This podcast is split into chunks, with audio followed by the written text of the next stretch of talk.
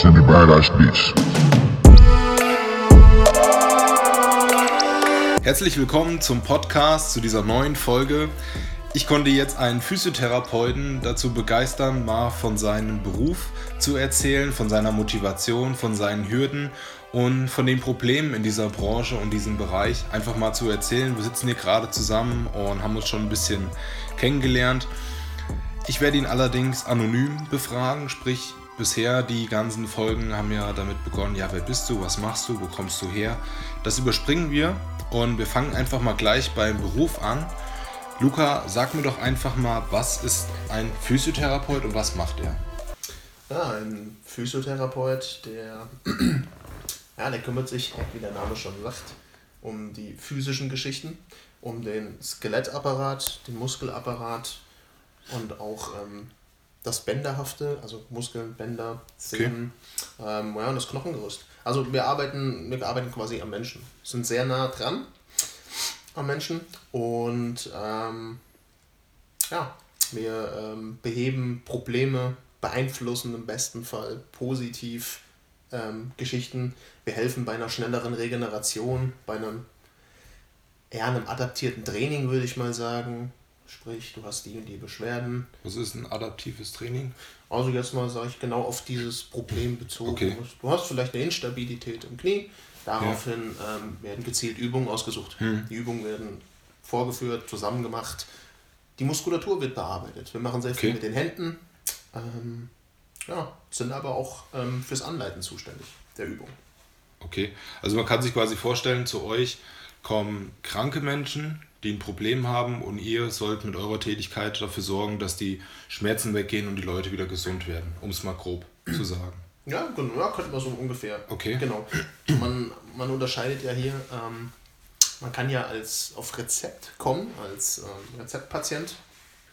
Beispiel vielleicht Spinalkanalstenose. Das ist ein, Engka äh, ein Engpass quasi. Ähm, da drauf steht Spinalkanalstenose L4, L5 das betrifft quasi die Lendenwirbel, den vierten und den fünften. Eine Stenose ist ein Engpass. Wo sind die Länder eigentlich? Ich bin Bio echt schlecht. ähm, also wir haben die Halswirbelsäule, die Brustwirbelsäule und die ja. Lendenwirbelsäule. Ja. Lendenwirbelsäule mündet dann oder beziehungsweise grenzt dann an das Becken an, also ja. unterer Rücken. Und da, wenn wir jetzt bei L4, L5 wären, mit einer Spinalkanalstenose, hätten wir da irgendwo einen Engpass, ja. links oder rechts, wo der Nerv quasi austritt. Und dadurch wird dieser Nerv komprimiert und dadurch ist der, durch diese Komprimierung sendet er quasi eine Falschmeldung aus. Also ein Schmerz okay, ja. kann bis zum Kribbeln in den Füßen oder einem Taubheitsgefühl führen. Oh. Ähm, sowas in der Richtung, zum Beispiel, wenn der Patient auf Rezept kommt, wird behandelt. Ja. Übungen, Dehnungen, die, ähm, wenn die Muskulatur kontrakt ist, also wenn die fest ist, ähm, wird die geweitet. Wir gehen viel mit den Händen dran. Wir zeigen die Übungen, gehen in die passive Dehnung, in die aktive Dehnung und probieren im besten Fall alles positiv zu beeinflussen ja. oder Haltungsschäden zu korrigieren. Okay. Also jetzt mit der Überweisung oder Rezept heißt, ich gehe zu meinem Hausarzt, sage, ey, mir tut voll das Kreuz weh, ich habe ein Taubheitsgefühl im Fuß und dann wird der Patient zu euch dann quasi geschickt im besten Fall, wobei die Hausärzte sowas mittlerweile gar nicht mehr verschreiben, ähm, weil die einfach ein gewisses Budget haben, was schon stark überreizt ist. Ähm, man bekommt erst die Überweisung zum Orthopäden, der Orthopäde schaut sich das an und dann bekommt man das Rezept. Also es sind sechs krankengymnastische Einheiten, okay. ähm, die bekommt man dann meistens vom Orthopäden. Ihr die, bekommt die natürlich auch vom Hausarzt, aber das nur postoperativ. Also sprich nach einer Operation. Zum Beispiel, ihr habt ein neues Hüftgelenk bekommen. Ja. Dann würde man die auch vom Hausarzt bekommen. Ja. Ich glaube, die ersten sechs Monate danach stellt auch der Hausarzt diese Überweisung aus. Du hast gerade was angesprochen mit Hausarzt und Budget. Was, ich habe davon keine Ahnung. Kannst du, was genau meinst du damit? Ähm, ja, ein Hausarzt hat ein gewisses Budget, was er an ja, oder ein gewisses Kontingent, was er an krankengymnastische Einheiten aufschreiben darf. Wenn ich mich recht erinnern kann, ähm, gehen die, die Ärzte dann diese Regresszahlung. Das heißt, wenn die zu viel verordnet haben, müssen die Strafe zahlen am Ende des Jahres. Das Problem ist, das ist wohl rückwirkend für die letzten zwei oder drei Jahre. Das heißt, der Arzt weiß das noch nicht am Jahresende, ob er zu viel verordnet hat oder nicht. Und wird dann in den Folgejahren ziemlich zur Kasse gebeten. Deswegen wird überwiesen an den oder wird auf den Orthopäden hingewiesen und der hat, soweit ich weiß, ein unbegrenztes Budget. Jetzt, ich bin gerade ein bisschen confused, heißt glaube ich im Englischen ein bisschen verwirrt. Ähm, wenn ich mit Schmerzen zum Arzt gehe, dann will ich doch, dass der mir hilft. Und jetzt höre ich irgendwie was von Budgets und Strafen und sowas. Das ist doch eigentlich. Äh, ich will da irgendwie gerade. Ja, es ist. Also es ist ja dem Menschen nicht geholfen, sondern irgendeine Organisation, Budgets, Euro, Taler, was da im Hintergrund abgeht. Ist doch irgendwie, keine Ahnung, was meinst du dazu? Oder bin ich gerade auf dem falschen? Nein, ist schon, ist schon richtig vom Ansatz her. Das Problem ist, bis du heute den Termin hast bei deinem Hausarzt, gehen vielleicht ein, zwei Tage ins Land, okay. wenn du Pech hast. Dann hast du den Termin, der Arzt sagt, das ist es, eventuell. Das ist ein Arzt der Allgemeinmedizin, der verweist oder überweist dann aber an einen Orthopäden, bis er einen Termin beim Orthopäden bekommt. Und der Orthopäde ist der Profi dann quasi in dem Bereich. Genau. Mediziner ist, also Hausarzt Allgemeinmediziner und der Orthopäde ist dann der Profi in dem Bereich. Okay. Würde ich sagen, ja, ja genau. Ähm, ja, bis ihr dann diesen Termin wahrhaben könnt oder wahrnehmen könnt, ähm, gehen dann, wenn ihr Pech habt, sechs Wochen ins Land. Ja. Daraufhin hat sich die Problematik verschlechtert oder verändert, weil der Körper verfügt über die tollsten Kompensationsmechanismen. Also das fängt dann einfach an auszugleichen. Habe ich zum Beispiel Fuß verstaucht oder Fersensporn, fange ich an natürlich bei jedem Schritt, bei jedem Auftreten Schmerzen zu haben. Also kompensiere ich. Ich verlagere das Gewicht mehr aufs andere Bein, ja. weiche einfach mit meiner Hüfte aus, ja. gehe ein bisschen mehr mit der Wirbelsäule in die Seitneige.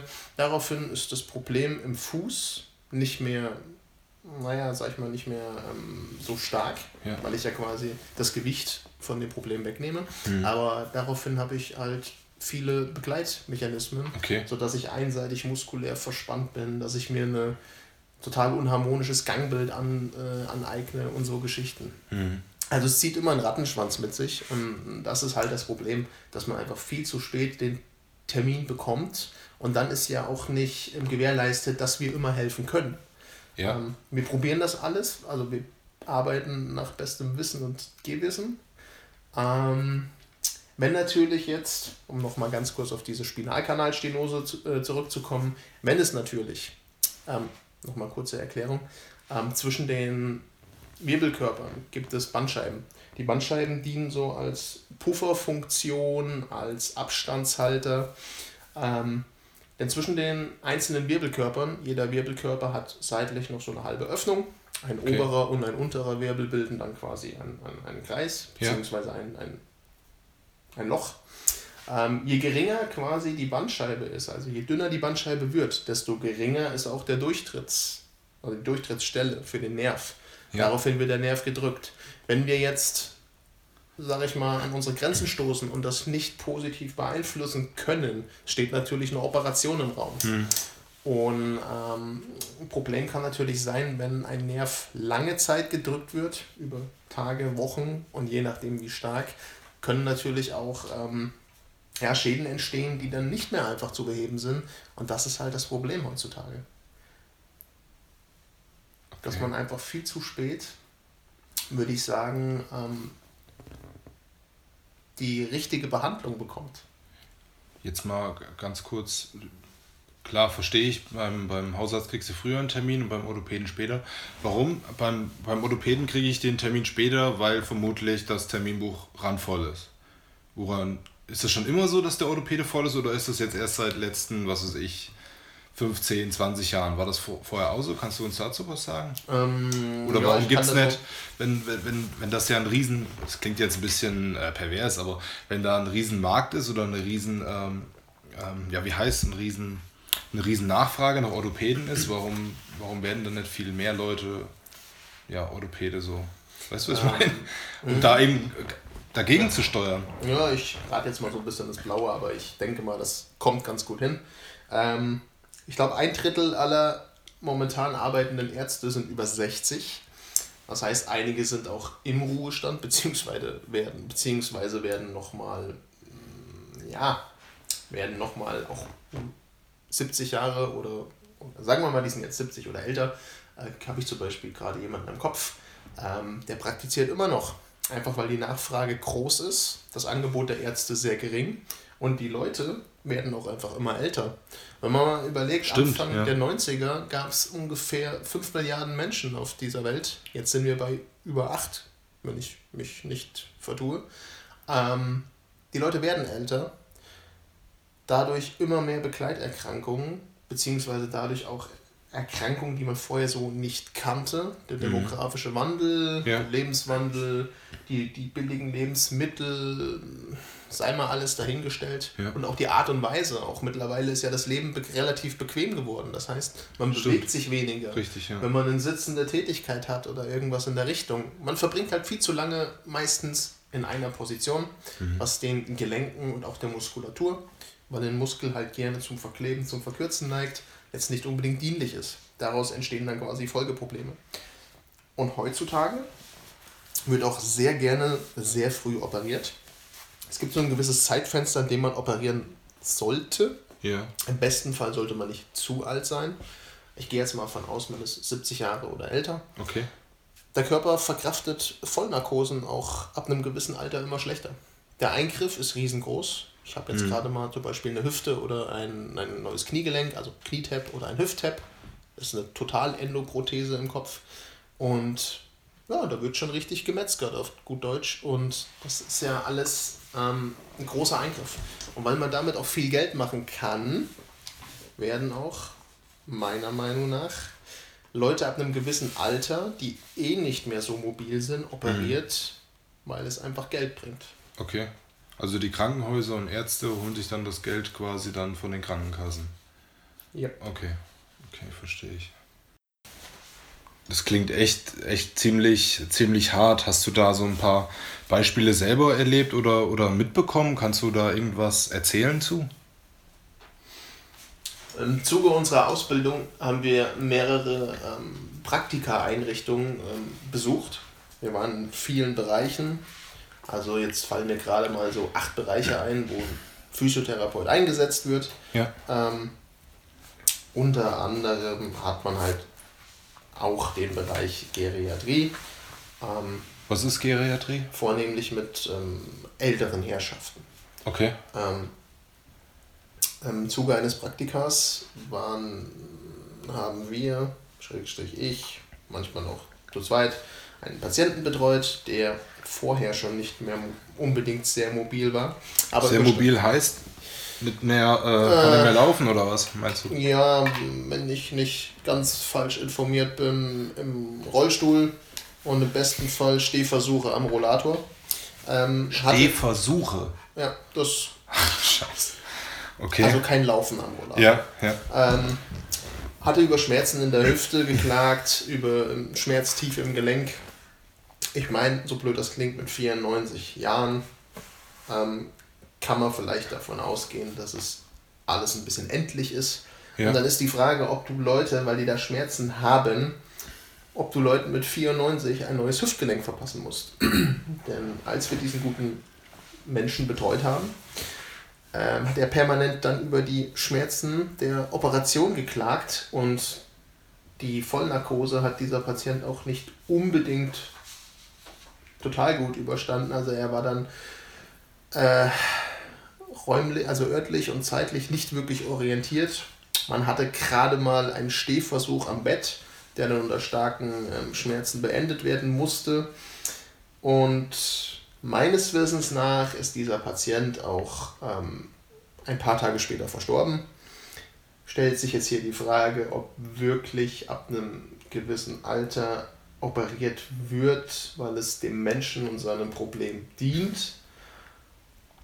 Oder aber ob es vielleicht doch so ein bisschen ähm, doch um das Profit geht. Schöne Thema Geld geht. Okay. Das ist echt bizarr.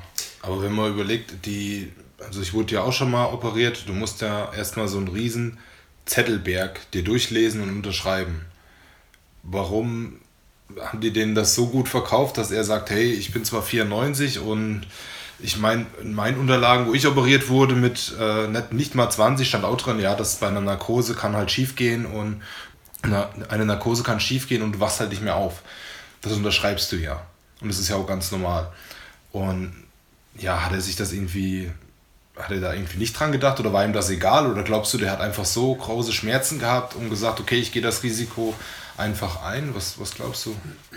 Ähm, oftmals ab einem gewissen Alter hast du ja auch Kinder oder, oder irgendeinen gesetzlichen Vertreter oder einen Vormund, der auch quasi für dich oder über dich hinaus entscheiden kann, weil du eventuell nur noch eingeschränkt zurechnungsfähig bist. Ja. Wenn diese Person natürlich permanent über die Schmerzen klagt mhm. und es gesagt wird, danach wird es besser, dann ist das natürlich ein Anreiz. Ja, stimmt, du bist dann, ja, klar.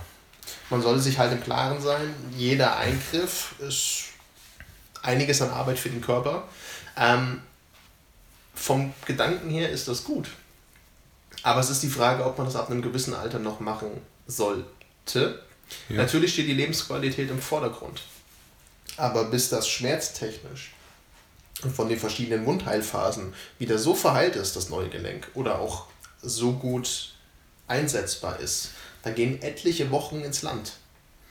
Und es wird sowieso viel mit Schmerzmedikamenten gearbeitet. Und ich meine, wenn es vielleicht absehbar ist, wenn du bettlägerig bist als Patient, dann gibt es auch die Möglichkeit von ähm, verschiedenen Analgetikern, also verschiedene Schmerzmedikamente, auch jetzt äh, eher auf pflanzlicher Basis, um den Schmerz einfach etwas zu mindern.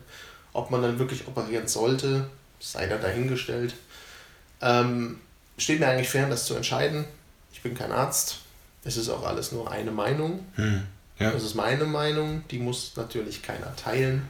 Ähm, aber von außen betrachtet ist es wirklich fraglich, ob jede Operation sein muss. Okay.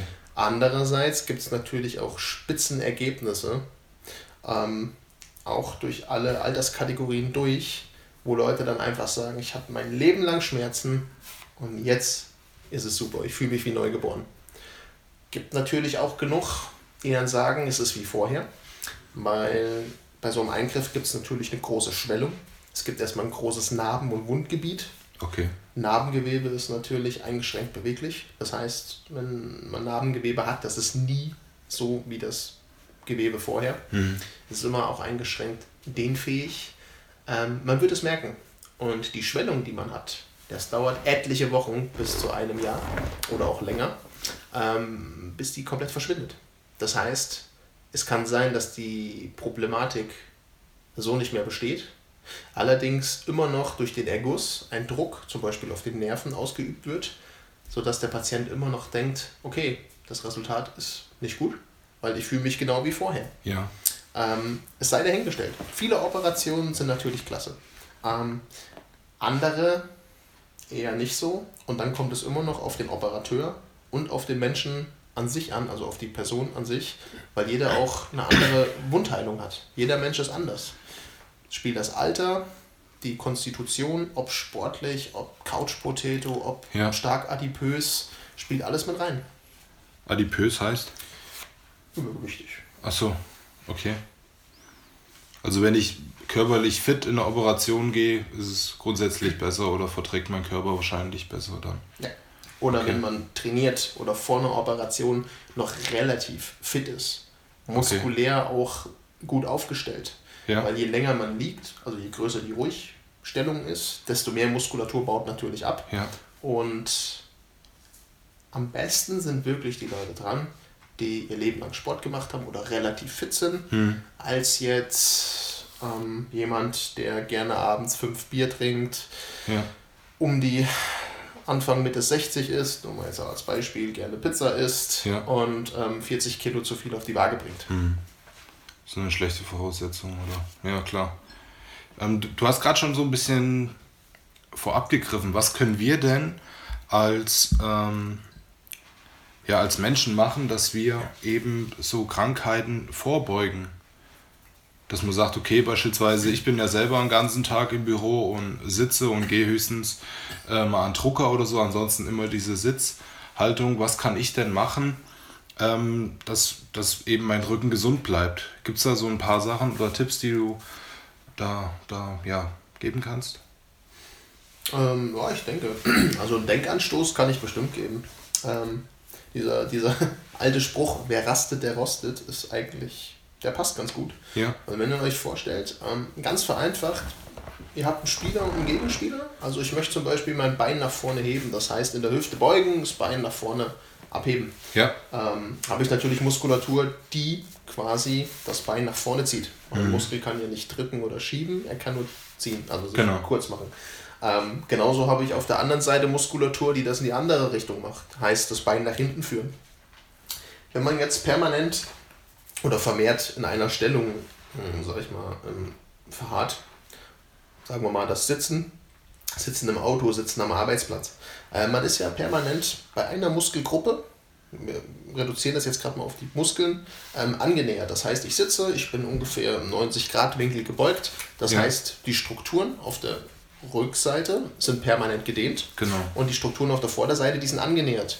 Ja. Ähm, Also beim Oberschenkel, um es jetzt mal gerade bildlich zu sagen, weil es ja ein, ein Podcast ist, wenn ich sitze und mein Oberschenkel, der obere Muskel, sprich wo ich meine Hände ablege, das wird gerade gedehnt Jein, und, und die ja- untere Seite wird ist Das ist jetzt natürlich gerade wieder interessant. Ähm, ja, nee, in dem Sinne nicht ganz richtig, weil einfach Okay. zum Beispiel die Oberschenkelmuskulatur, jetzt ganz vereinfacht, der Quadrizepsmuskel, der ist ein zweigelenkiger Muskel. Das heißt, der sitzt oben ähm, vorne am Becken, das ist so ein knöcherner Vorsprung, Ja. da sitzt der oben an, ähm, zieht runter bis an Schienbein, wenn man quasi vorne ans Schienbein geht, unter dem mm, Knie.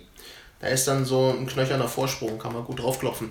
ja Ähm, da dazwischen, also hier oben setzt er an, da unten hört er auf. Ja. Dieser Muskel ist zweigelenkig, das heißt, da ist einer dabei, der beugt etwas in der Hüfte. Also Okay. von diesem Quadrizeps, also Quad 4.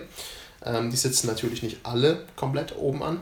Ähm, einer von denen, der beugt in der Hüfte. Und die anderen sind eher dafür da, dass das Bein gestreckt wird. Also wäre ich jetzt Fußballer, dass ich einen Schuss machen möchte. ja Eher geht es hier um die Hüftbeugemuskulatur, die an der Wirbelsäule und im Becken, also Hier im vorne, Becken ja. drinne quasi ansitzt. Okay. Die ist permanent angenähert beim Sitzen und Mhm. dadurch hat das Gewebe hatte die Tendenz zum Verkleben, zum Verkürzen. Das heißt, ähm, wenn ich lange in einer Position verbringe, verfilzt das Gewebe.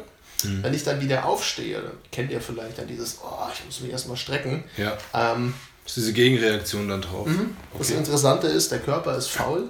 Ähm, ich müsste jetzt quasi, weil das längere Zeit angenähert ist oder angenähert war, ist die Muskulatur etwas verkürzt. Ähm, theoretisch müsste ich jetzt in die andere Richtung gehen, müsste mich dehnen. Natürlich sagt der Körper, boah, ich muss dagegen halten, das ist mir zu anstrengend. Also was passiert? Letztendlich ist das knöcherne Gerüst in dem Moment die schwächste Stelle. Also werden die Lendenwirbelkörper, wo ein Teil von diesem Hüftbeugemuskel ansitzt, Ja. das sind zwei Stück, der nennt sich Iliopsoas. Und der Psoas, der sitzt quasi an der Lendenwirbelsäule, der zieht in dem Moment einfach die Lendenwirbelkörper minimal nach vorne. Und das über Jahre hinweg gesehen, verschafft man sich dann meistens so eine etwas unphysiologische Haltung. Und das Problem ist dann auch noch, die Muskulatur verkürzt, die Rückseite ist gedehnt, das heißt, du bist zu lange in einer Position. Und die Bandscheiben, die zwischen den Wirbelkörpern sind, die, das ist Knorpelgewebe und Knorpel lebt von Druck und Zug. Druck habt ihr immer im Alltag, oder du, ähm, aber selten Zug. Der Knorpel braucht das aber, weil eine Bandscheibe ist wie ein Schwamm. Ein Schwamm braucht Wasser, um aufzugehen. Ja. Drückst ihn aus, Ja. ist er nicht mehr so formstabil. Beziehungsweise zieht sich zusammen.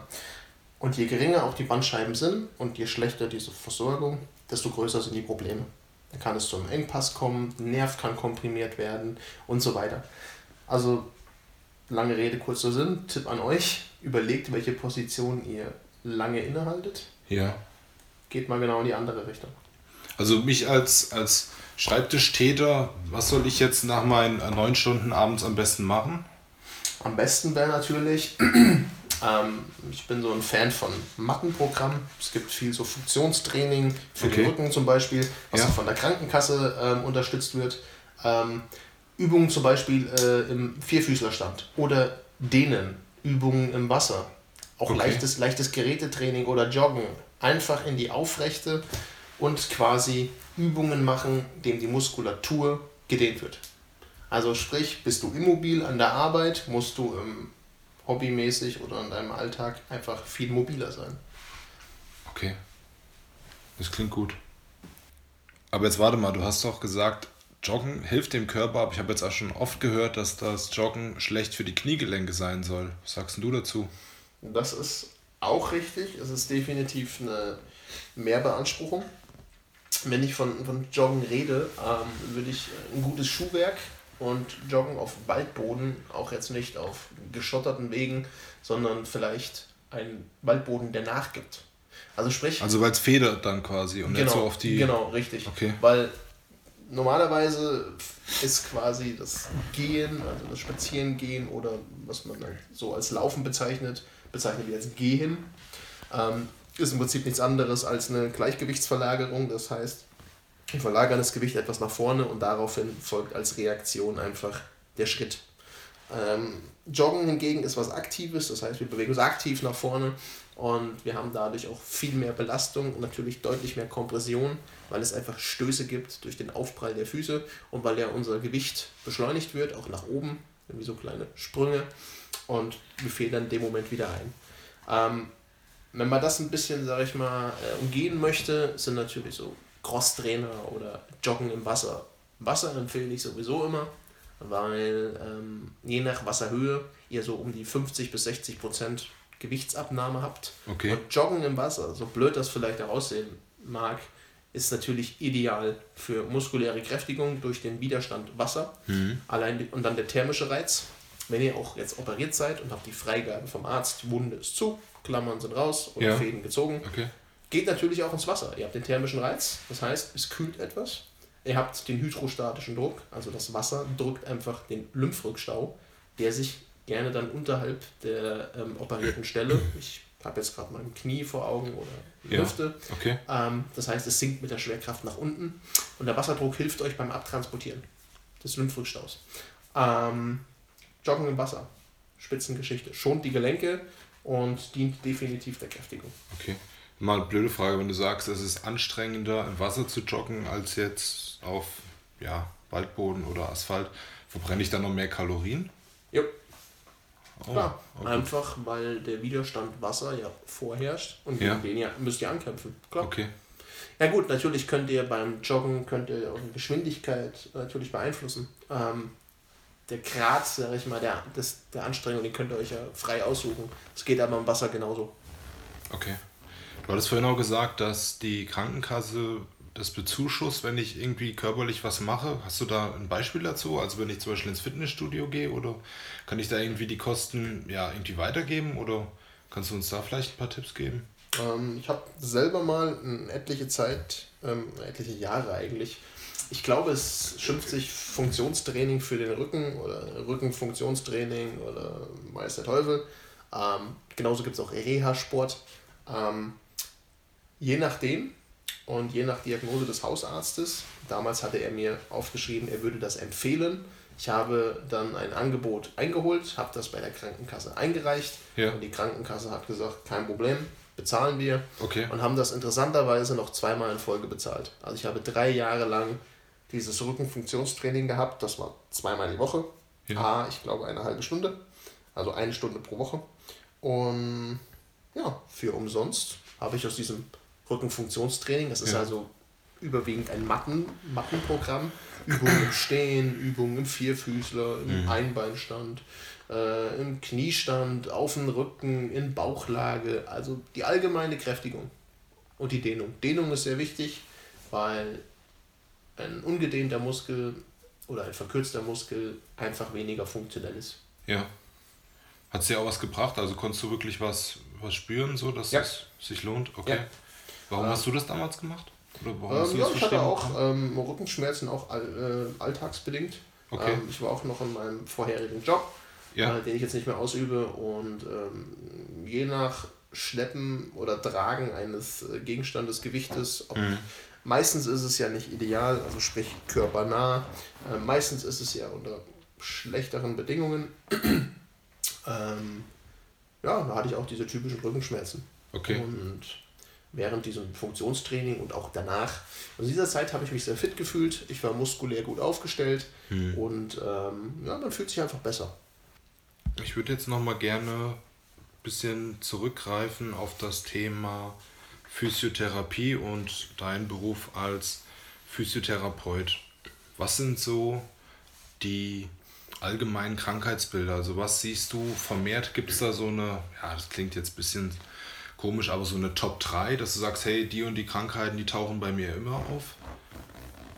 Mmh, schwierig. Ähm, ich arbeite in einer Einrichtung, die sich überwiegend mit neurologischen und orthopädischen Geschichten befasst. Ja. Wir haben auch ambulante Patienten. Ähm, also sprich, das Spektrum ist relativ, relativ groß. Hilf mir gerade mal neurologisch, erklär die ganzen Begriffe mal bitte. Zustand, Zustand zum Beispiel nach äh, Schlaganfall, okay. Hirnbluten, stumpfes Trauma auf den Kopf, Hämatom, Erguss zum Beispiel ja. im, im, Hirn, der dann ähm, strukturell irgendwas beschädigt hat.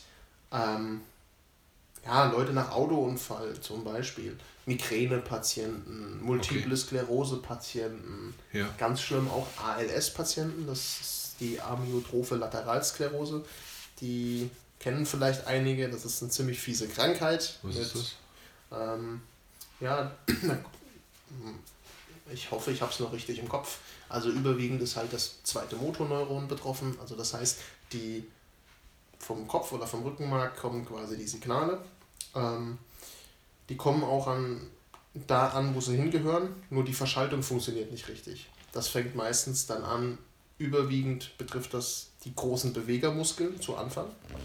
Ähm, sprich zum Beispiel Gehen, Stehen, Bewegung mit dem Arm, Bewegung in den Beinen ähm, fällt immer schwerer. Das heißt, der Muskel kann nicht mehr richtig angesteuert werden und diese Sklerose, das, oder das, das Sklerolisieren, das ist dann wie so eine Verknöcherung, Verkalkung.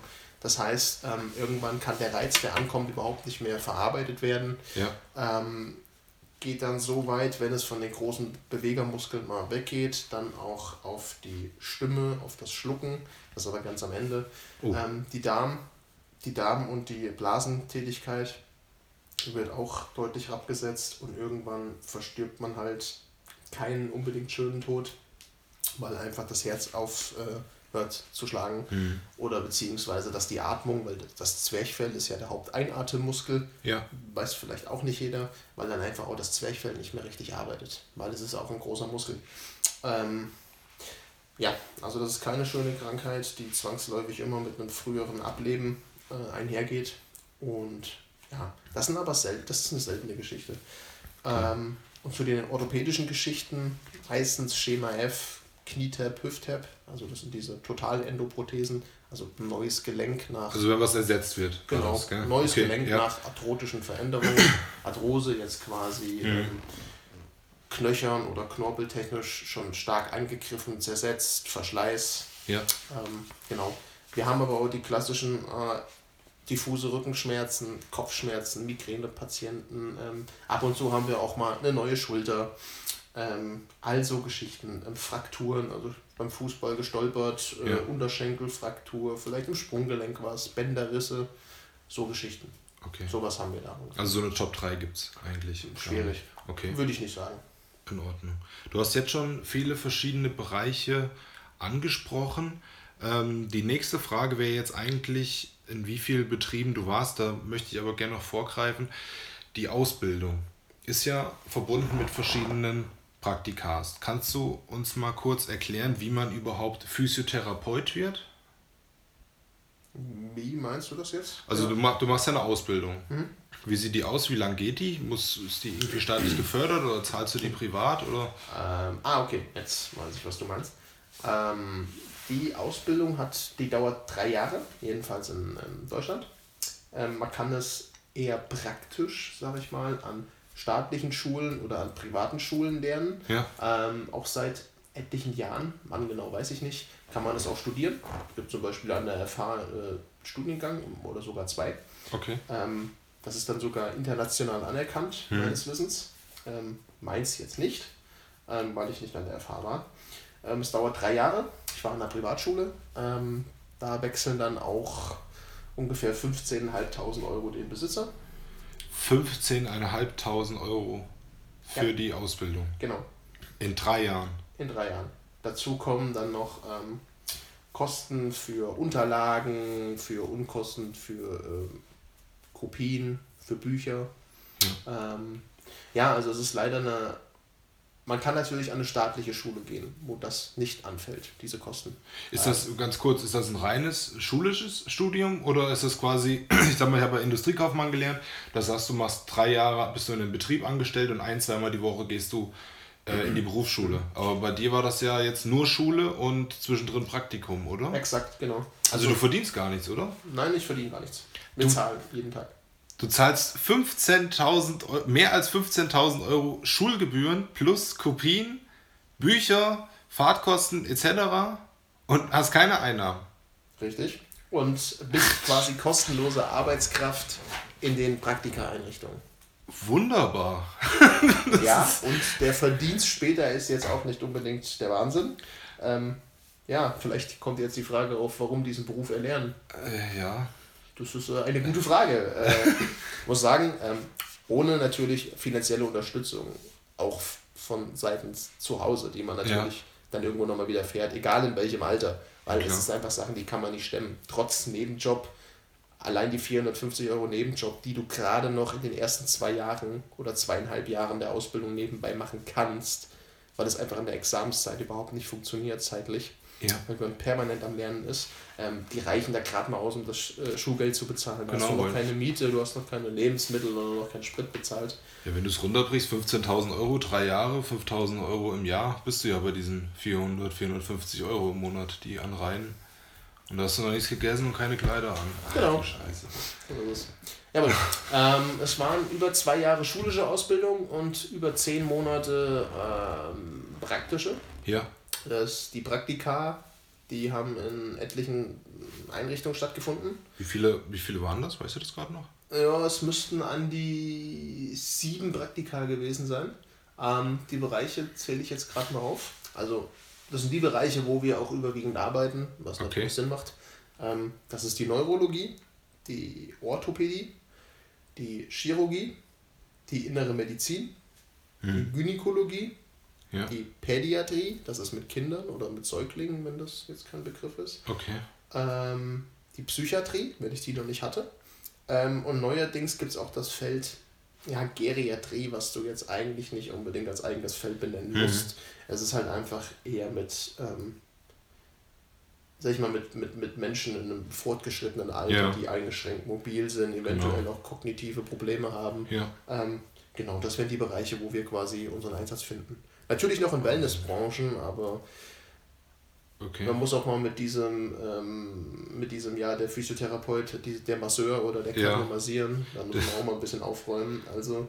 Ja, ich hatte ja, äh, um da mal kurz einzuhaken, ich habe ja bei der Folge neu eingeführt, dass ich mir auch Fragen, größtenteils Fragen von Zuhörern mit reinnehme, ja, dass ich so meine Hörerschaft gefragt habe, okay, ich interview dich jetzt, was, was habt ihr denn für Fragen? Ja, ich habe da einen Physiotherapeuten dabei ähm, da bekam ich eine Antwort. Ähm, ich hoffe, verstehe es jetzt nicht falsch, aber wir sind ja auch hier, um ein bisschen bei Klischees aufzuräumen.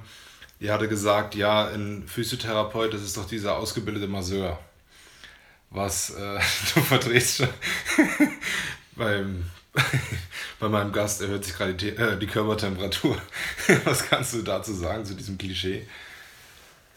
Äh, ja, also leider wird man da etwas abgestempelt, ja weil die Leute mit den Problemen auch einfach sagen, ach, massieren Sie doch mal. Natürlich gehört die klassische Massage auch mit zur Ausbildung, aber ich habe, seitdem ich ausgelernt bin, nicht einmal eine klassische Massage angewandt. Und so Sachen wie, können Sie mich mal massieren, äh, da klappt sich bei mir immer der linke Fußnagel hoch. ähm, zu dieser Ausbildung gehört so viel mehr und nur wenn ein, wenn ein Therapeut, gehen wir so ganz kurz ins Detail, ihr habt ich gucke mir oder wir schauen uns die Statik an. Wir sehen alles klar, der hat vielleicht eine Beinlängendifferenz. Weiß mhm. das noch nicht mal. Hat dadurch einen Beckenschiefstand. Dadurch ist die Wirbelsäule skoliotisch, also dass die so seitlich quasi ausweicht. Also macht so seitlich so eine Biegung. Okay, also dass man schief steht quasi. Genau, okay. richtig. Ja. Dadurch ein Schulterhochstand. Dadurch auch natürlich ein oder auf beiden Seiten eine veränderte Muskelspannung. Genau. Oder auch das Muskelkorsett sieht einfach komplett anders aus. Mhm. Das Problem fängt am Fuß an, du hast aber hier oben Kopfschmerzen und permanenten Druck auf den Ohren. Es liegt ja an uns quasi, diese Sachen wieder zu richten, das ja. zu erkennen, das korrigierte Anleiten und das Bearbeiten der Muskulatur. sei es denn nur irgendwie die kontrakte Muskulatur, die verkürzte Muskulatur zu bearbeiten, zu beeinflussen mhm. oder Triggerpunkte zu lösen, zu behandeln, also muskuläre ja. Verklebung, Verhärtung, das sind so festgeschriebene Punkte am Körper. Ähm, oder Myogulosen, das sind muskuläre Verklebungen, das sind so kleine Knubbelchen. Das ist einfach ein überlasteter Muskel, der quasi sich einfach sagt, oh, jetzt habe ich keinen Bock mehr. Das sind kleine Muskelfaserrisse, die aneinander festkleben. Und ähm, das ist dann eine kleine Schwachstelle vom Körper. Ähm, die anderen Muskelfasern, weil der jetzt natürlich nur noch eingeschränkt bewegungsfähig ist, ja. ähm, neigen auch dazu, auch zu reißen und sich da zu verkleben. Das klingt erstmal schlimm, reißen, aber wir haben mehr als genug Muskelfasern. Ja. Also der Muskel an sich geht nicht kaputt, okay. aber er ist eingeschränkt bewegungsfähig und eingeschränkt, er arbeitet eingeschränkt. Und ähm, wir tun da alles nach bestem Wissen und Gehwissen und eine klassische Massage, könnt ihr euch auf YouTube anschauen, sieht anders aus. Also schön wäre es, wenn man das vielleicht als physiotherapeutische Behandlung oder als was Einzelbehandlung, egal was, Natürlich haben wir viele Krankheitsbilder und wir haben viele Bereiche. Natürlich arbeitet keiner in allen sieben oder sei es mal acht Bereichen. Ja. Wir hatten die PT-Fächer, also die physiotherapeutischen Fächer. Wir hatten dazu die Theorie und die Praxis und noch ein Arztfach zu jedem Bereich. Wir haben daheim haufenweise Unterlagen. Natürlich, das braucht man nur zum Examen, das ist richtig. Wenn wir vielleicht nur 30% von dem, was wir gelernt haben, täglich anwenden, wäre das schon viel. Aber trotz allem ist da ein, eine Riesenausbildung, ein Riesending, hängt damit dran. Und dieses, können Sie mal massieren, da könnte ich im Strahl. Ne? ja, weil. Okay, genau, weil das ist, finde ich, der Arbeit eines Therapeuten nicht unbedingt ja. würdig. Ähm, geschweige denn die Bezahlung eines Therapeuten. Ganz kurz, du hast ja schon sehr, sehr viele Fachbegriffe verwendet und kannst auch alles explizit erklären und zeigen. Das ist doch auch ein riesen Wissensstand. Also wie, wie viele Bücher hast du denn dafür lesen müssen? Oder ist es sogar fast wie so ein halbes Medizinstudium? Oder hast du, ich meine, das ist ja so komplex, diese, diese ganzen Muskeln und dann wahrscheinlich auch diese Begriffe. Ich, ich kenne es ja vom Arzt, wenn da so dieses Skelett hängt und man liest mal so ein bisschen, wenn der, wenn der Arzt nicht reinkommt. Ich könnte mir diese ganzen Begriffe nie merken. Also das ist ja Wahnsinn, was da auf euch zukommt.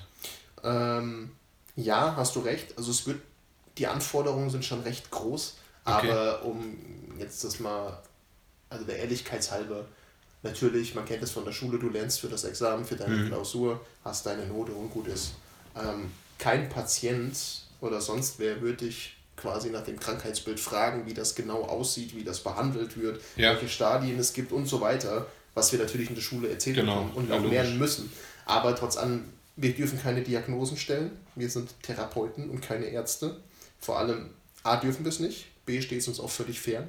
Wir können eine Hypothese äußern. Okay. Zum Beispiel, das und das ist so, weil mir das und das auffällt. Ähm, das muss aber zwangsläufig nicht richtig sein. Genau. Das sind quasi Vermutungen.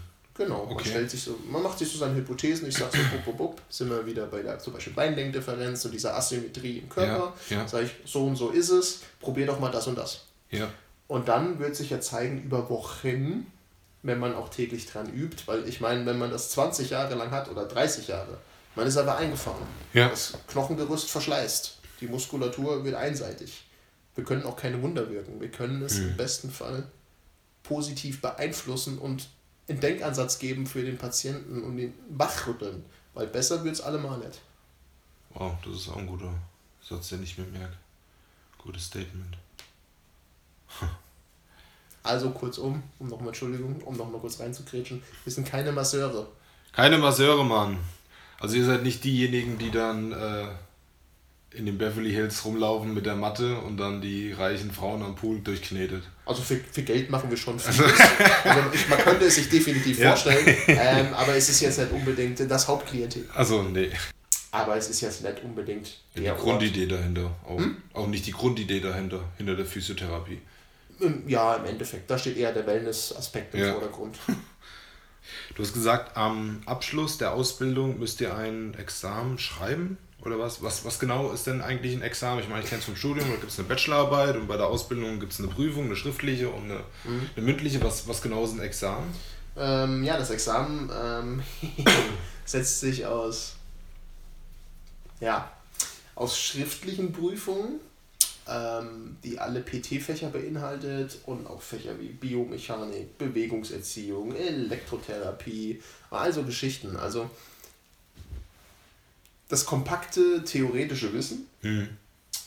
die mündlichen Prüfungen, sprich Arztfächer, Physiologiefach und was haben wir noch? Das Orthopädie, äh, das, ähm, na, jetzt komme ich nicht drauf. Also wir haben das Arztfach, jetzt muss ich auf den hängen. Wir haben das Arztfach, wir haben die Physiologie und wir haben natürlich äh, Anatomie, jetzt habe ich es.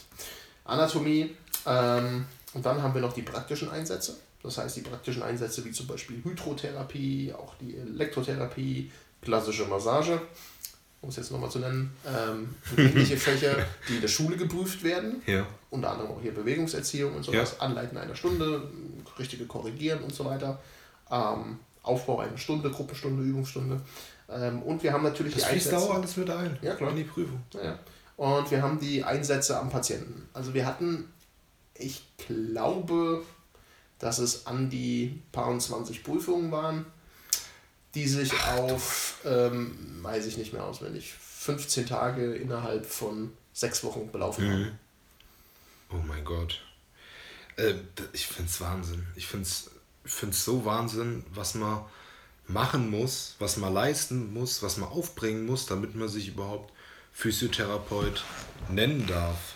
Ja, du hast, du hast die Kosten, du hast das, was du lernen musst, diese Abschlussprüfung allein, ja, dass du Unterrichtsvorbereitungen machst, dass du ähm, die ganzen verschiedenen Praktikas machst, in, in wie vielen verschiedenen Einrichtungen dann ja auch, um dann letztendlich zu sagen, okay, jetzt bin ich ausgelernter Physiotherapeut und da kommt dann schon die nächste Frage.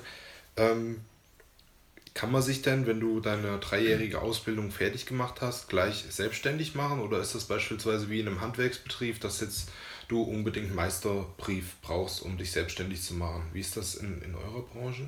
Also meines Wissens nach könnte ich mich, ähm, oder man könnte sich, glaube ich, sogar danach direkt selbstständig machen. Mhm.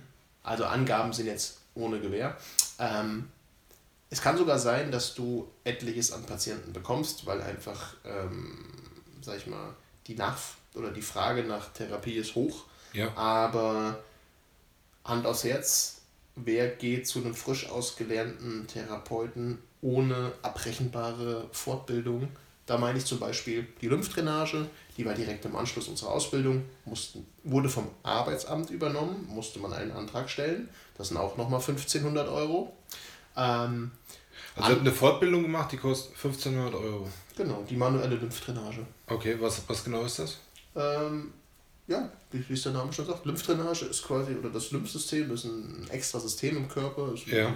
also die, die Polizei im Körper, die jetzt quasi für Abtransport von, von Stoffe, Abbaustoffe, von ähm, ähm, ja, also das ist ähnlich wie, das, wie der Blutkreislauf, ein ja. eigener Kreislauf. Es gibt ein oberflächliches und ein tiefes äh, Lymphsystem. Ist zum Beispiel, habe ich eine Schürfwunde, habe ich eine Verletzung, ja. muss der Körper arbeiten, hat ja. Abbaustoffe.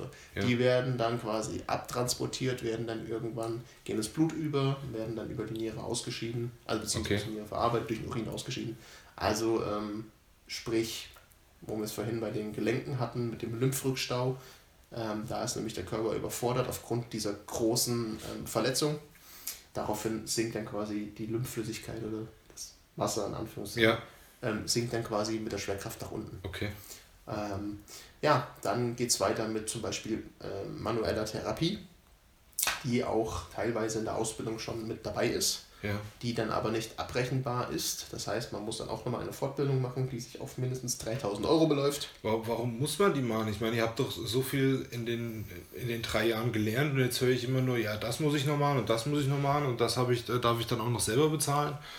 Äh, weil die Nachfrage, ja, weil die Nachfrage einfach groß ist. Und das okay. Interessante ist, ähm, also es wird auch gefordert, das, was ihr da lernt und, und auch wichtig, essentiell wichtig ist für euren Job. Ja, viele möchten es gerne sehen, ja ich bin jetzt. Wer möchte das gerne? Arbeitgeber der, oder, oder? Der Arbeitgeber und genauso, wenn du ambulante Patienten hast, die auf Rezept kommen und ja. die haben ein Rezept für manuelle Therapie, ja. kann ich als stinknormaler Therapeut, Physiotherapeut, ja. ohne manuelle therapeutische Fortbildung diese Person nicht behandeln. Weil dir das Know-how fehlt einfach. Genau. Oder okay. beziehungsweise für, eventuell hat man das Know-how, wenn man sich dafür interessiert, wenn man sich da reindenkt. Weil die, Grundge ja. genau, die Grundgedanken hat man ja mitbekommen ja. quasi in der Ausbildung. Aber die manuelle Therapieausbildung sind nochmal, ähm, ich glaube, 300 Stunden. Ich glaube, also 300 mal 60 Minuten. Ähm, manuelle Therapie wird auch anders vergütet als zum Beispiel die normale krankengymnastische Einheit. Das heißt, es ist mehr wert, die Krankenkassen zahlen mehr Geld, ja. daraufhin gerne gesehen bei deinem zukünftigen oder potenziellen Arbeitgeber. Warte mal, 300 Stunden zusätzlich nochmal lernen, Natürlich. Unterrichtseinheiten. Du musst freigestellt werden vom Arbeitgeber, du musst deinen Urlaub dafür opfern Teilweise wird das bezuschusst vom Arbeitgeber, teilweise auch nicht. Ja, aber wie sollen das. Äh, jetzt hilf mir mal gerade. 300 Stunden, wenn ich mir überlege, ich, wenn, ich, wenn ich 40 Stunden in der Woche arbeite, dann bist du ja zwei Monate komplett nur mit Fortbildung beschäftigt. Richtig. Und darfst dafür bezahlen und deinen Urlaub investieren und, und noch hinfahren und ein Hotel buchen im besten Fall. Also das Ding kostet, das Ding kostet dich am Ende viereinhalb. Ach du Schande. Gibt natürlich auch Arbeitgeber, die das komplett übernehmen, aber das ist Verhandlungssache. Ist es denn auch möglich, ich sag mal, ähm, ich habe ja das Studium berufsbegleitend gemacht und die Kosten dafür kann ich auch ansetzen in der Steuererklärung. Geht das denn bei euch ja dann auch? Das weiß ich nicht, da bin ich leider überfragt. Okay. Wäre ja auch mal interessant zu wissen dann, dass du da die Unterstützung kriegst. Im Prinzip ist es schade, dass, das ist auch das Problem. Ich weiß nicht, inwieweit, was du nachher noch fragen möchtest, aber was ich auch unbedingt noch loswerden wollte. Ja. Ähm, diese ganzen sozialen Berufe, ähm, meiner Meinung nach hat eigentlich niemand, absolut niemand, mehr Geld verdient als Leute, die in sozialen Bereichen arbeiten. Ja. Pflege, die Krankenschwestern, die, die, die, die ähm, generell das Personal. Der Mensch wird immer älter. Die Leute, die sich um diese Menschen kümmern, die um Sorgen, Pflegen, Waschen, Essen bereitstellen, ähm, Medikamente zurechtmachen. Medikamente stellen, die die Leute einfach umsorgen, denen im Alltag helfen, Sachen zeigen, die allein dafür da sind, dass, der, dass die Lebensqualität einfach, das ist, wir reden von einem Menschen, der vielleicht acht Jahrzehnte auf dieser Erde äh, weilt, der mhm. sein Leben lang gebuckelt hat ja. auf Tag X. Und vielleicht kurz vor Tag X, Schlaganfall, eingeschränkt, vielleicht eine Hemiparese, also so eine einseitige Lähmung, vielleicht ja. ist er auch kognitiv betroffen, vielleicht ist irgendwo das Gedächtnis betroffen oder vielleicht das Sichtfeld. Leute, die einfach ihr Leben lang gearbeitet haben, auf Tag X, Tag X kam, ja. aber du kannst sie nicht mehr so ausleben, wie du es gerne hättest. Was nützt dir als all das Geld, wenn du keine Qualität mehr hast? Und absolut niemand hat mehr Geld verdient als Leute, die sich um diese Personen kümmern. Genauso in der, in der Therapie. Ähm, manchmal kommt die Frage, sind wir Psychologen? Ich meine, es gibt kaum weniger Jobs, wo man näher an einem Patienten ist. Jetzt nicht unbedingt wir als Therapeut, weil wir können das auch aus der Ferne anleiten. Ja. Aber generell Leute die, in der Pflege, die dich waschen und so weiter. Vielleicht sollte man da mal drüber nachdenken, weil schlechte Bezahlung, schlechte Arbeitsbedingungen, Schichtarbeit, ein, auf einen Pfleger kommen manchmal 30 Patienten. Ähm, Wahnsinn. Das ist schwierig. Oder wir als Therapeuten, also bei uns, weil man halt mit der Hand am Patienten dran ist, ähm, ich sag mal, diesen, diesen, wie nenne ich es denn, diesen vernünftigen Abstand. Ja. Ohne Diese Berührungsängste meinst du? Ja, und ja, nicht direkt, ohne auch niemandem jetzt zu nahe treten zu wollen. Das ist nee, Privatsphäre. Ja. Ähm, man ist ja einem Menschen so nah, ist vielleicht ähm, Vielleicht hat das was mit der Kindheit zu tun. Auf jeden Fall, man offenbart viele Sachen. Also man kriegt viel zu hören. Suizidale Gedanken oder Unfälle in der Familie, verwitwet, was weiß ich, ähm, Autounfall überlebt. Was, die, die Leute lassen sich von dir beispielsweise am Knie behandeln und erzählen dir dann als Physiotherapeut, dass sie Suizidgedanken haben? Ja. Also ähm, das ist so ein ganz interessantes Verhältnis. Ähm, da kommen die interessantesten Sachen raus. Dann kriegst du manchmal zu hören, ach, da habe ich jetzt 20 Jahre nicht mehr drüber geredet. Bist gerade am Behandeln, ja, bei einer Patientin, die ähm, seitdem ihr Mann zum Beispiel Suizid begangen hatte, ähm, hatte sie noch fertig das Haus gebaut und ähm, seitdem, seit sie sich halt erinnern kann, seit 20, 30 Jahren, kann sie ihren Kopf nicht vernünftig bewegen. Also benutzt ihren, dreht ihren ganzen Oberkörper, um ja. quasi irgendwo hinzuschauen. Ähm, Interessanterweise behandelt man diese Leute dann am Hals, weil das so viel auch psychosomatisch ist. Diese Frau, die Schultern, die hängen an den Ohren, ja. die hat alles in sich reingefressen, die ist so fest von der Halsmuskulatur, das war so verklebt. Da war überhaupt keine Bewegung mehr möglich. Und okay. dann bist du da dran, es wird beweglicher und ähm, allein vielleicht dieser Aspekt, dass du sehr nah an den Menschen dran bist oder dass du ihm was Gutes tust oder auch vielleicht in diesem Bereich, ja. vielleicht assoziiert er das damit auch mit diesem Selbstmord, ähm, fing, fing diese Patientin halt an zu erzählen. Ähm, du erlebst oder du hörst die spannendsten Geschichten. Was, was glaubst du, dass diese Frau oder diese Menschen gerade bei dir, bei einem, bei einem eigentlich ja Fremden, sich so offenbaren können, dass sie sagt, ey, ich habe da 20 Jahre äh, so Probleme oder so viele Rückschläge erlebt, dass sie genau dir das erzählt und nicht, was weiß ich, andere Menschen, die sie vielleicht länger kennt oder ein erhöhtes Vertrauen hat, weil ich meine, du bist ja da, nicht weil du sich, dich mit ihr getroffen hast in deiner Freizeit, sondern weil es dein Beruf ist, da jetzt zu sein, deine Schicht abzugeben und genau so eine Menschen wie dir offenbart sie ihr so Sachen, die, das ist doch Wahnsinn, das ist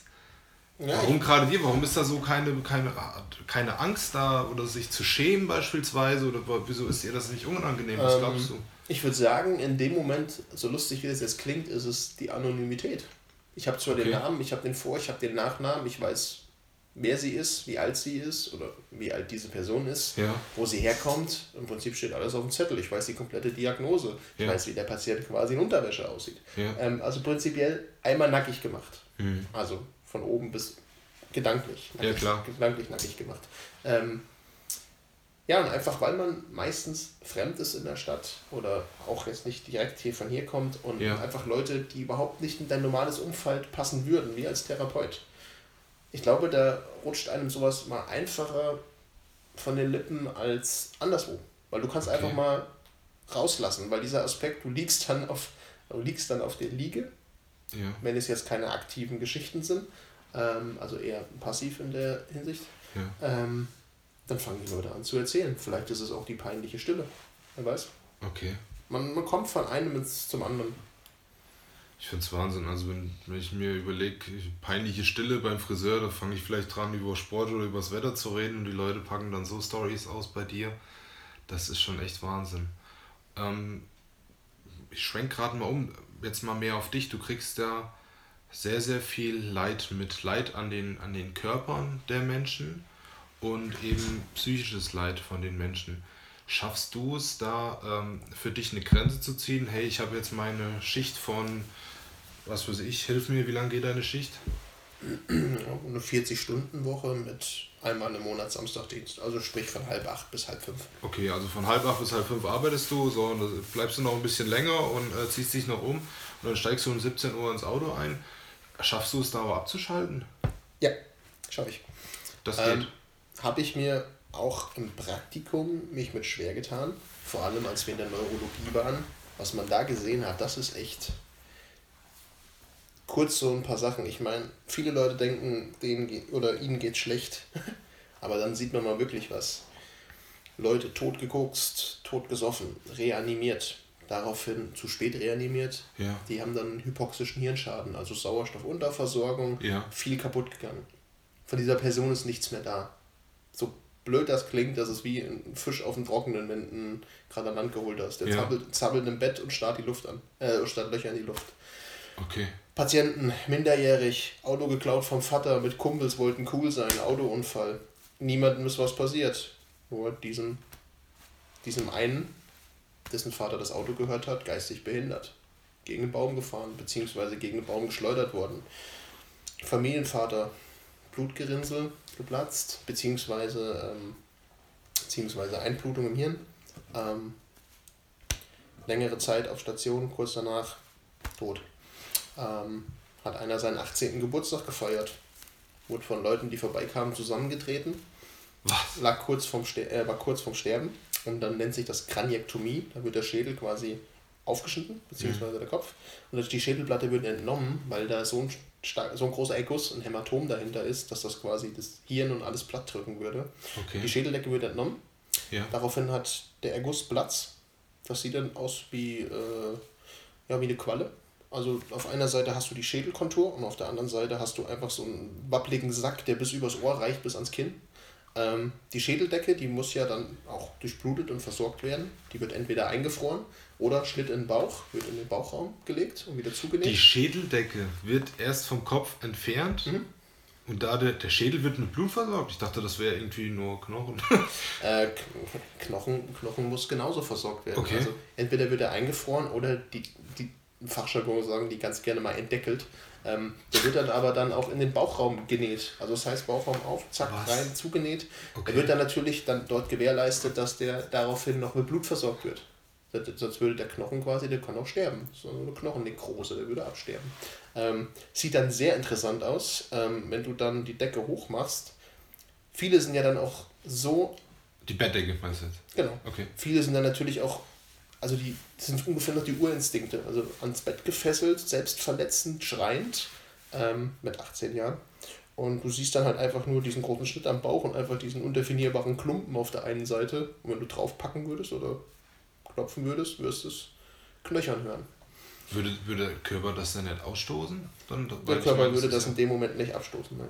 Also da jetzt jedenfalls. Ist ja quasi wie so eine Art Fremdkörper? Nee, okay. in dem Moment nicht. Wenn, wenn da kein, keine bakterielle Infektion stattgefunden hat bei der Transplantation, ja. dann würde das nicht abstoßen. Ja. Ähm, es klingt jetzt ein bisschen komisch und es tut mir auch gerade leid, aber ich habe mir das gerade so bildlich vorgestellt, wie da jemand so im, im, im Bett liegt und das Ganze, das, ich habe sowas noch nie in der Art und Weise jemals gehört. Also ich, bei mir rattert es gerade zwischen den Ohren wie, wie verrückt und ich finde das total schön, dass du mich da so teilhaben dran lässt an deinen Erlebnissen.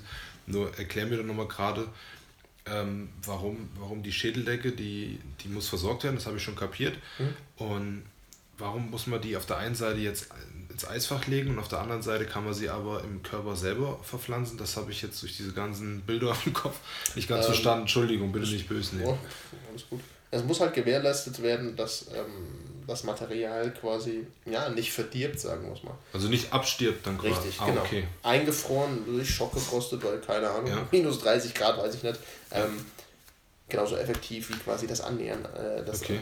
oder Implantieren in dem Moment. Das wird ja wieder entnommen. Ja, klar. Das muss einfach gewährleistet werden, dass der Erguss, der muss irgendwo hin. Dieser Junge, der hatte, ein, der war 18, der hatte ein Hämatom, also so ein Erguss, das sah aus, als hätte er drei Liter Wasser im Kopf. Da war ja nichts mehr übrig. Okay weitere Sachen. Pff, Motorradfahrer, gut, liegt im Wachkoma, kriegt alles mit, kann nichts bewegen, gar nichts. Frau sitzt daneben mit Kindern und heult. Kannst du nicht ändern. Da siehst du einfach, es gibt Sachen, die sind einfach. Wir machen uns über viele Sachen Gedanken, ähm, kleine Geschichten. Aber was Elend angeht, also dieses Neurologiepraktikum, da waren wir mehrere Wochen, das war schon echt prägend, muss man sagen. Da merkt man eigentlich, uns geht es ganz gut. Das glaube ich, ja. Ja, es gibt, man baut natürlich auch so, man braucht so eine gewisse Distanz. Man baut natürlich auch Nähe auf zu einigen Patienten. Ja. Aber das ist auch nur Teil. Du merkst auf Anhieb, ist der jemand sympathisch oder nicht. Der hat noch nicht den Mund aufgemacht, da merkst du, alles klar, es funktioniert. Ja. Oder auf gut Deutsch, die Person findet die Scheiße und andersrum. Ja. Ähm, ja, klar, logisch. Ja, und so zu einigen Patienten hat man auch eventuell ähm, nochmal so ein bisschen Kontakt vielleicht, wenn man weiß, er hat eine fortschreitende degenerative Erkrankung, die einem auch frühzeitig, sag ich mal, ein Ableben beschert. Ähm, ja, das ist dann natürlich in der Hinsicht schwieriger. Ähm, aber ansonsten schaffe ich es eigentlich ziemlich gut. Weil man muss einfach mal irgendwann eine klare Linie ziehen und sagen, das ist mein Job und das ist Privatleben. Okay. Und das geht. Okay. Der erste Teil der vierten Folge ist jetzt vorbei. Ich hoffe, euch gefällt das neue Podcast-Format. Die ersten drei Folgen von Let's Talk Champ haben sich ja hauptsächlich um nebenberuflich selbstständig oder hauptberuflich selbstständig gedreht. Und das sind natürlich ebenfalls ultra interessante Themen. Doch ich finde jetzt auch das Thema Medizin, Physiotherapie und wie ein Physiotherapeut sein Geld verdient ist wirklich sehr, sehr spannend und vielseitig und im zweiten Teil gehen wir nochmal ein bisschen tiefer an die Substanz mit Meinungen und Menschen selber und Patienten. Das wird auch nochmal sehr spannend, bitte bleibt dran. Und ich hoffe, euch gefällt das neue Format. Es ist jetzt, klar, es ist jetzt ein bisschen was anderes, aber ich finde dennoch, dass es eine Daseinsberechtigung hat und dass es wichtig ist, dass die Leute erfahren, wie ein Physiotherapeut sein Geld verdient, mit welchen Herausforderungen und Problemen er konfrontiert wird. Ich bin jetzt aber erstmal still, denn mein Kumpel Dice Beats hat wieder einen neuen Beat kreiert extra für die Podcast-Show und ich freue mich mega darüber, dass er mich da unterstützt. Schön, dass ihr euch den ersten Teil der Podcast-Folge angehört habt und gleich geht es weiter mit der zweiten Folge. Bis dann, euer Marius.